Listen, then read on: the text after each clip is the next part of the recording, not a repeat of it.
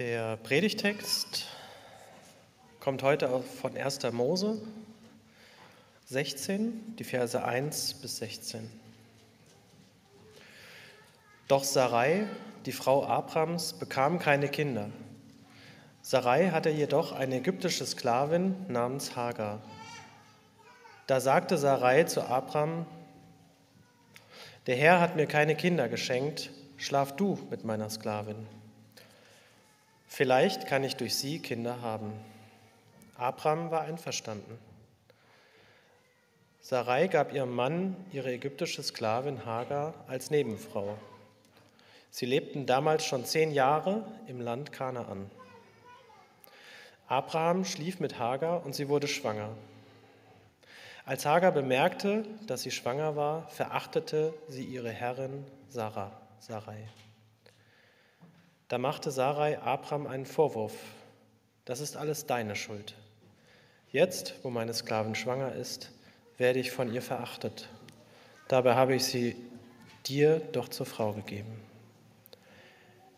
Der Herr soll Richter sein zwischen dir und mir.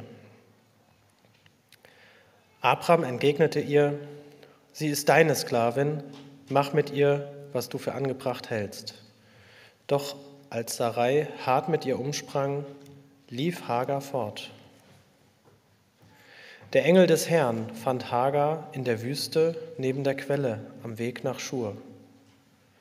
Er sprach zu ihr, Hagar, Sklavin von Sarai, woher kommst du und wohin gehst du? Ich bin auf der Flucht von meiner Herrin Sarai, antwortete sie.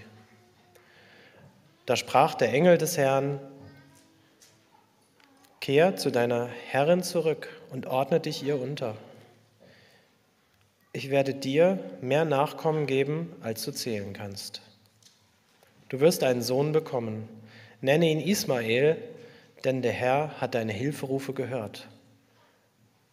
Dein Sohn wird ungezähmt sein wie ein wilder Esel. Er wird, dich gegen alle, er wird sich gegen alle stellen und alle werden gegen ihn sein. Ja, er wird mit seinen Brüdern im Streit leben. Da rief Hagar aus, ich bin tatsächlich dem begegnet, der mich sieht. Darum nannte sie den Herrn, der mit ihr gesprochen hatte, du bist der Gott, der mich sieht. Der Brunnen an dieser Stelle erhielt den Namen Brunnen des Lebendigen, der mich sieht. Er liegt zwischen Kadesh und Beret. Hagar aber gebar Abraham einen Sohn und Abraham nannte ihn Ismael. Zu dieser Zeit war Abraham 86 Jahre alt. Einen wunderschönen guten Morgen euch allen. Ich freue mich, heute hier sein zu können. Berlin-Projekt ist für mich immer noch ein Nachhausekommen und zum Anfang eines neuen Jahres tut es einfach gut, ähm, allen von euch ein frohes neues Jahr. Und ich, bevor ich mit der Predigt anfange, werde ich noch einmal beten. Lieber Vater im Himmel, danke für die Möglichkeit, Gottesdienst zu feiern, auch in diesem neuen Jahr. Ich möchte dich bitten, dass du diese Predigt jetzt nutzt, um uns zu ermutigen, um zu uns zu sprechen, durch dein Wort und vielleicht auch nachher durch Begegnungen und einfach für einen guten Start in dieses neue Jahr 2023. Amen. Mutter auf Zeit, haben wir eben gehört in dem Bibeltext, so ein bisschen eine Leihmutterschaft. Manchmal, also ich muss sagen, ich bin selber Mutter von zwei Kindern, manchmal finde ich das ganz verlockend nach so einem super stressigen, aufreibenden Tag, wenn ich denke, oh, äh, was machen wir, was haben wir uns angetan? Da finde ich das ganz, ja, ganz faszinierend so ein bisschen. Aber hier in diesem Text ähm, ist ja eine ganz brisante Situation geschildert. Es gibt Leihmütter, ähm, es gibt aber auch, also das ist nicht so was wie Tagesmütter oder ich weiß nicht, ob ihr davon schon mal gehört habt, es gibt auch so Leihomas oder Leihopas. Und viele wohnen ja einfach nicht mehr da, also wo ihre Eltern wohnen, wo man aufgewachsen ist. Zum Beispiel wir, also ich und meine Familie, wohnen sehr weit weg äh, von unseren eigenen Eltern. Manche, ich vermute auch einige von uns hier, haben auch einfach keine gute Beziehung zu ihren Eltern. Und da haben ein paar schlaue Köpfe sich Gedanken gemacht und haben das Konzept von Leih oder auch, also Leihomas und Opas erfunden. Und das fand ich doch ganz interessant, weil es gibt viele Senioren auch in unserer Stadt, die einfach ähm, keine eigenen Kinder vielleicht haben oder aus irgendeinem Grund enkelkinderlos sind. Und die können sich dann einbringen und fühlen sich geliebt und gebraucht. Und ich finde, das ist eine ganz tolle Möglichkeit, auch Brücken über Generationen zu bauen. Aber Leihomas, Leihopas ist ja immer noch was anderes als Leihmutter zu sein. Eine Leihmutter ist eine Frau, die von meistens einem Paar, auch wie hier in dieser Geschichte, beauftragt wird und bezahlt wird, ein Kind auszutragen und auf die Welt zu bringen. Mit anderen Worten verleiht sie ihre eigene Gebärmutter. In dieses Vorgehen ist ethisch sehr umstritten und in Deutschland ist Leihmutterschaft auch verboten. In anderen Ländern gibt es aber andere Gesetze. Leihmütter werden da überwiegend Frauen aus sozial benachteiligten Verhältnissen. Und diese Not ja, wirtschaftliche Not zwingt sie dazu, diesen Schritt auch zu gehen. Ähnlich auch in diesem Bibeltext, diesem alttestamentlichen Text von heute. Da ist diese junge Frau, eine junge Ägypterin, und sie muss, also ich glaube, sie hatte da nicht großartig überhaupt was mitzusagen, musste Leihmutter sein für ihre Herrin. Sie wird aber dann von Sarai so gedemütigt, erzählt der Bibeltext, dass sie es nicht mehr aushält und dass sie ihre ähm, äh, wegrennt und zwar ins Niemandsland, in die Wüste. Allein als schwangere Frau in der Wüste. Das sind keine guten Aussichten. Das wusste sie, das muss ihr bewusst geworden, äh, ge ge bewusst gewesen sein. Aber sie hatte Wahrscheinlich fühlte sich das so, dass sie keine andere Möglichkeit hatte. Entweder ist sie in der, bleibt sie in dieser Demütigung oder ein langsames, qualvolles Sterben. Und das auch für das Baby, das sie in sich trug. Was für eine schwere Entscheidung. In dieser Haut würde ich nicht gerne stecken von Hager. Vielleicht kennst du das auch, jetzt vielleicht zu Beginn diesen, dieses neuen Jahres 2023. Vielleicht ist das auch eine Entscheidung, die du zu treffen hast. Und du weißt eigentlich, ist keine Entscheidung oder keine der beiden Optionen ist wirklich gut. Keine ist so wirklich dein Favorite und doch musst du dich entscheiden. Das ist eine richtig blöde Situation. Das ist eine Geschichte von Hager, eine Geschichte einer menschlichen Tragödie. Die ist 2500 Jahre alt und doch so aktuell. Und ich finde sehr interessant, was jetzt Hager passiert in der Wüste. Was macht ihr in dieser Auswegs, Auswegs, auswegslosen Situation Mut? Es ist ein Engel. Wir kommen gerade von Weihnachten her, da ging es auch viel um Engel. Und jetzt hier geht es um einen Engel. Sie begegnet Gott durch einen Engel. Und Hagar fühlt sich dadurch wahrgenommen, sie fühlt sich dadurch beachtet. Du siehst mich. Das sagt eine junge, schwangere Frau auf der Flucht. Gott sieht sie. Er sieht ihre Situation und er gibt ihr einen erstaunlichen Rat, würde ich mal sagen. Sie soll zu ihrer Herrin zurück. Aber der Engel sagt nicht nur das. Er gibt ihr zu dieser Aufforderung eine doppelte Verheißung mit auf den Weg. Und das ist etwas ganz Besonderes, weil diese Verheißung wird sonst in der Bibel nur Männern zugesprochen. Und das ist zahlreiche Nachkommen. Das heißt, viele Kinder, viele Enkelkinder, viele Urenkelkinder, viele Urenkelkinder und so weiter. Das biblische Denken in Generationen, das ist ein Synonym für das Leben. Verheißungen sind Potenziale der Zuwendung Gottes, Möglichkeiten, die wir Menschen ausschöpfen können und auch ausschöpfen sollen. Und dann hat Gott noch eine weitere Verheißung für Hagar, die zweite dieser doppelten Verheißung. Gott verheißt ihr eine gute Zukunft. Die wird zwar voller Konflikte sein, aber es ist ein Leben in Freiheit. Und das als Sklavin zu hören, das muss etwas mit Hagar gemacht haben. Und daraus schöpft sie auf einmal Kraft. Und was sagt sie dann? Sie sagt zu diesem Gott, der diese Verheißung über, ihr aus, über sie ausspricht, du bist ein Gott, der mich sieht. Du bist ein Gott, der mich ernst nimmt. Sehen ist etwas Mehrdimensionales. Und es hat eine ganz besondere Qualität. Sehen stiftet immer Beziehung. Nicht nur mit Gott, sondern auch im Miteinander von uns Menschen. Die Freude darüber, dass mich jemand ansieht oder sich jemand für mich interessiert, ich glaube, die kennt jeder von uns. Ich kenne sie auf jeden Fall. Und das ist, was uns auch verbindet untereinander. Was auch den Unterschied macht, zusammenzukommen am Sonntagmorgen und nicht nur vor den Fernsehern Gottesdienst ähm, mitzuverfolgen. Es hat was mit Sehenwerden auch zu tun. Oder zum Beispiel, wenn du von deinem Vorgesetzten gelobt wirst. Oder wenn deine große Liebe dich so richtig intensiv ansieht. Oder wenn du jemanden vom Flughafen abholst. Wenn jemand ernsthaft an dir interessiert ist. Angesehen werden, wahrgenommen werden. Du Mensch siehst mich Mensch. Diese Sehnsucht ist groß. Hagers Geschichte wird auch, kommt auch im Koran vor und wird auch im Neuen Testament der Bibel wieder aufgegriffen.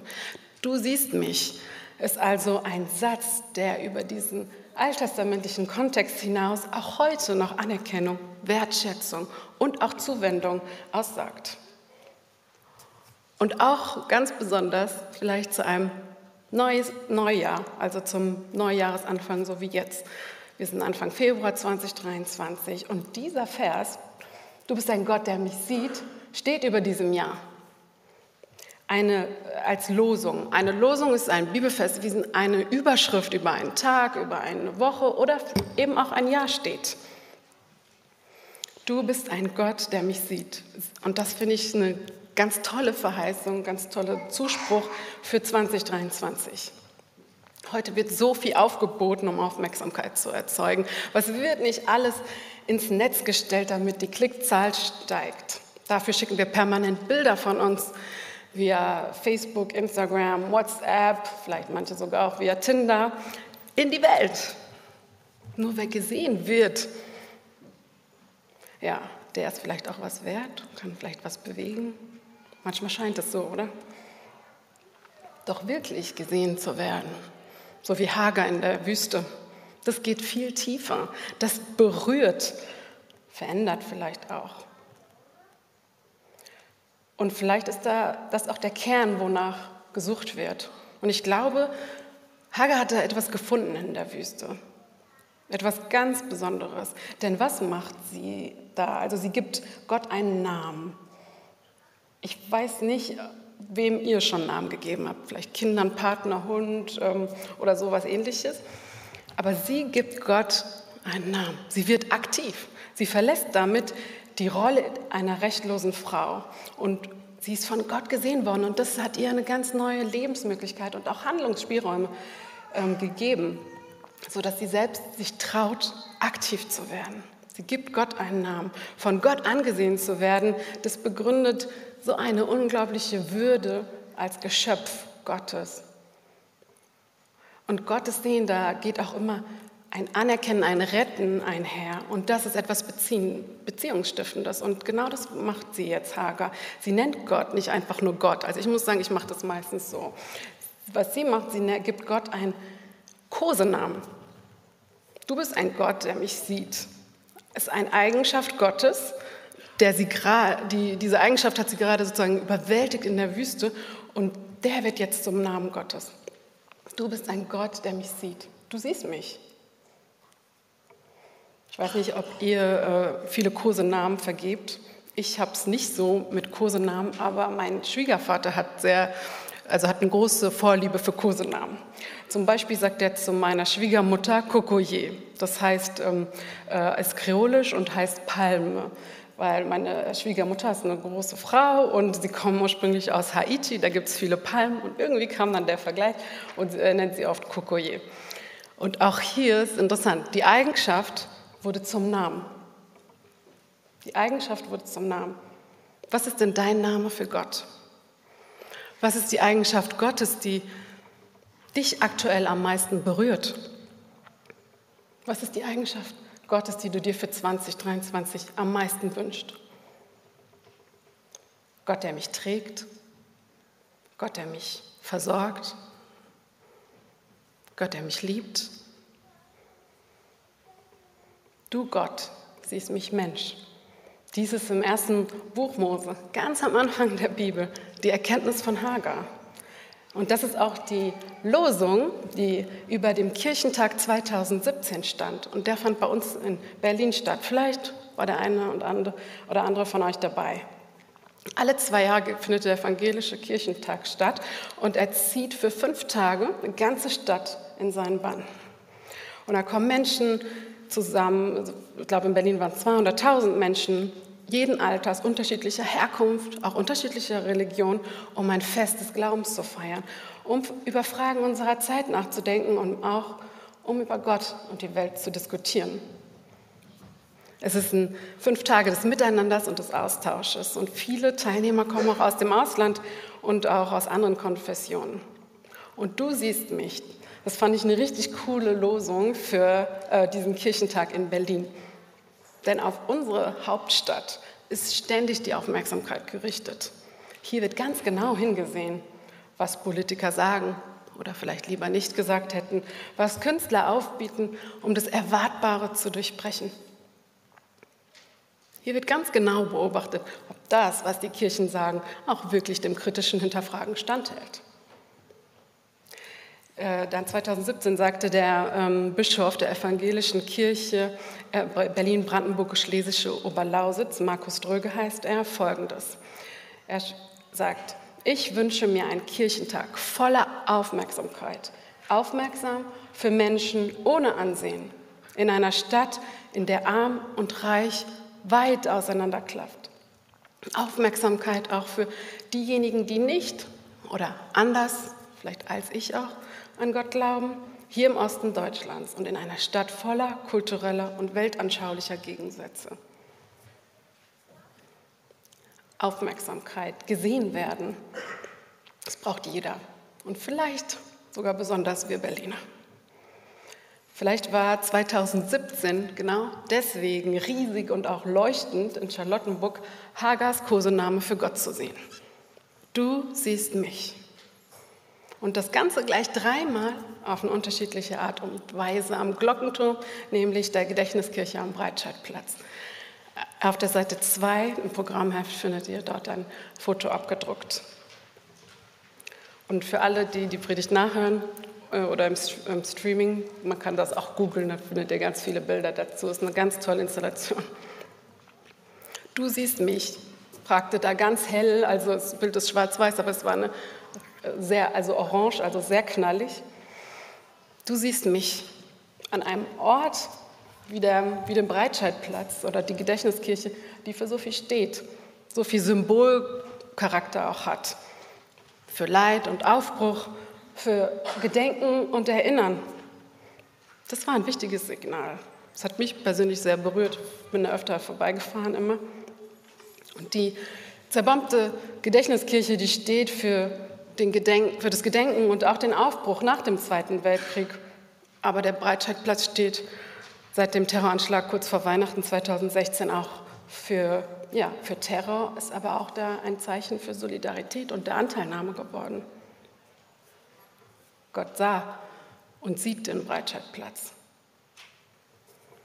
Und das hat der Künstler der ist aus Hamburg heißt Philip Wilson, 2017 genutzt. Und zwar mit einer 2400 großen Quadratmeter äh, Plane. Und dort hat er diesen, diese Losung, diesen Kosenamen Gottes gestaltet. Der Künstler hat es geschafft, ein Wortspiel zu inszenieren. Weil auf den drei Seiten der Installation war immer, waren immer die drei Worte dieses, also du siehst mich, anders angeordnet. Und das allein reichte schon vollkommen aus, um andere Assoziationen und auch Gefühle auszulösen. Mich siehst du. Hier rückt das Ich in den Vordergrund. Eine besondere Form des, wo ich in den Vordergrund rücke, ist sozusagen der Segen Gottes. Im Segen sieht Gott mich an. Durch den Segen wendet sich Gott mir zu. Und ein biblischer Segen der auch hier im Gottesdienst oft Teil ist, ist der aaronitische Segen. Der heißt, der Herr segne dich und beschütze dich. Der Herr wende sich dir freundlich zu und sei dir gnädig. Der Herr sei dir besonders nah und gebe dir Frieden. Dieser Segen kann über jemanden ausgesprochen werden. Aber er kann auch mir selbst zugesprochen werden. Der Herr segne mich und beschütze mich. Der Herr wende sich mir freundlich zu und sei mir gnädig. Der Herr sei mir besonders nahe und gebe mir sein Frieden. Mich siehst du. Das heißt auch, uns selbst anzusehen und selbst zu segnen, auch zum Jahresbeginn. Und auch mich selbst, vielleicht nicht ganz so streng, sondern mit dem gnädigen Blick Gottes anzusehen. Die nächste Möglichkeit dieser ähm, Wortkonstellation ist, siehst du mich? Eine Frage. Frag nach dem Sehen, nach dem Wahrgenommenwerden. Ansehen bedeutet immer anerkennen, wertschätzen, wegsehen ist Missachtung oder Ignoranz. Als ich im Sommer 2006 ähm, in Süddeutschland das erste Mal einen wunderschönen jungen Mann sah, war ich hin und weg. Aber war er auch an mir interessiert? Sah er mich so, wie ich ihn sah? Oder nahm er mich vielleicht gar nicht wahr? Jemanden ansehen, das hat die Folge, dass die Person oft wahrgenommen wird und auch dann wertgeschätzt. Ansehen ist Zuwendung, ist das Gegenteil von Ignoranz. Ansehen verleiht eine Würde und baut einen Menschen auf. Du siehst mich. An diesem ganz besonderen Kirchentag 2017 in Berlin wurde auch 500 Jahre Reformation gefeiert. Dieser Kirchentag fand deswegen auch nicht nur in Berlin, sondern auch in Wittenberg statt. Ein an sich selbst total verzweifelter Mönch hatte entdeckt, dass ein gnädiger Gott ihn anschaut. Das ist die Reformation von Martin Luther. Das hat ihn verändert und dann die ganze Welt. Es geht um die bedingungslose Annahme Gottes. Und diese theologischen Erkenntnisse Martin Luthers haben die Kirche reformiert. Seine Bibelübersetzungen haben die Einheit der deutschen Sprache gefördert. Sein Katechismus eine Bildungsbewegung gegründet und seine ganze Ermutigung war das eigene Wissen durch selbstständige Bibellektüre zu schärfen. Und es hat auch den Weg in die Neuzeit mitbereitet. Dieser reformatorische Aufbruch vor 500 Jahren war ein Ausbruch aus alten Gewohnheiten, ein, Ausbruch, ein Aufbruch der Veränderung. Du siehst mich im Blick auf die Reformation, finde ich, wird total deutlich, wie befreiend es ist. Bedingungslose Annahme und Wertschätzung eines gnädigen Gottes zu genießen. Du siehst mich. Und manchmal wird dann auch ein Blick im Sommer 2006 in Süddeutschland zu einem Du siehst mich, Ehemann und zwei Kindern in Berlin. Mich siehst du. Siehst du mich? Du siehst mich. Durch diese unterschiedliche Anordnung der Wörter, der Worte, du siehst und mich, entsteht Begegnung. Begegnung mit mir selbst, Begegnung mit dir, Begegnung mit Gott. Durch die Geschichte mit Hagar wird deutlich, dass Gott uns sieht und dass Gott weiß, in was für Situationen wir stecken, was für Situationen sogar kommen werden, von denen wir noch keine Ahnung haben mit diesem neuen Jahr. Und er nimmt es ernst. Im Neuen Testament gibt es dann einen ganz wundervollen Satz. Ähm, da sagt Gott über Jesus, das ist mein geliebter Sohn, an dem ich wohlgefallen habe. Mit anderen Worten sagt er, Jesus hat Ansehen bei Gott. Gott bezeichnet ihn als geliebten Sohn. Das war Jesus dann immer bewusst. Ich habe Ansehen. Ich habe Ansehen bei meinem Vater, bei meinem himmlischen Vater. Ich bin der geliebte Sohn. Das ist meine Identität. Auch hier, einige von uns werden Ansehen haben, vielleicht bei sich selbst, beim Partner, beim Chef, bei Freunden. Aber Ansehen bei Gott, das ist schon nochmal eine andere Stufe. Ansehen bei Gott, wie passiert das? Die Bibel sagt durch den Glauben an Jesus Christus. Wenn du dich Christus im Glauben zuwendest, dann beginnt etwas Wunderbares. Gott sieht dich nämlich dann durch Christus an. Wenn Gott dich und dein Leben anschaut, dann sieht er seinen geliebten Sohn, seine geliebte Tochter. Stellt euch das bildlich vor oder irgendwie. Gott sagt jetzt zu dir zum Beispiel zum Anfang dieses Jahres, Du bist meine geliebte Tochter, du bist mein geliebter Sohn. An dir habe ich Freude, an dir habe ich Wohlgefallen. Ich freue mich über dich. Gott sieht nicht die Fehler und hält sie dir nicht vor auch nicht für 2023, die sind durch Christus vergeben, sondern Gott sieht dich. Er sieht Hager, er hat Hager gesehen. Gott sieht mich und er sieht auch dich. Du siehst mich. Eine wundervolle Losung für das neue vor uns liegende Jahr. Amen.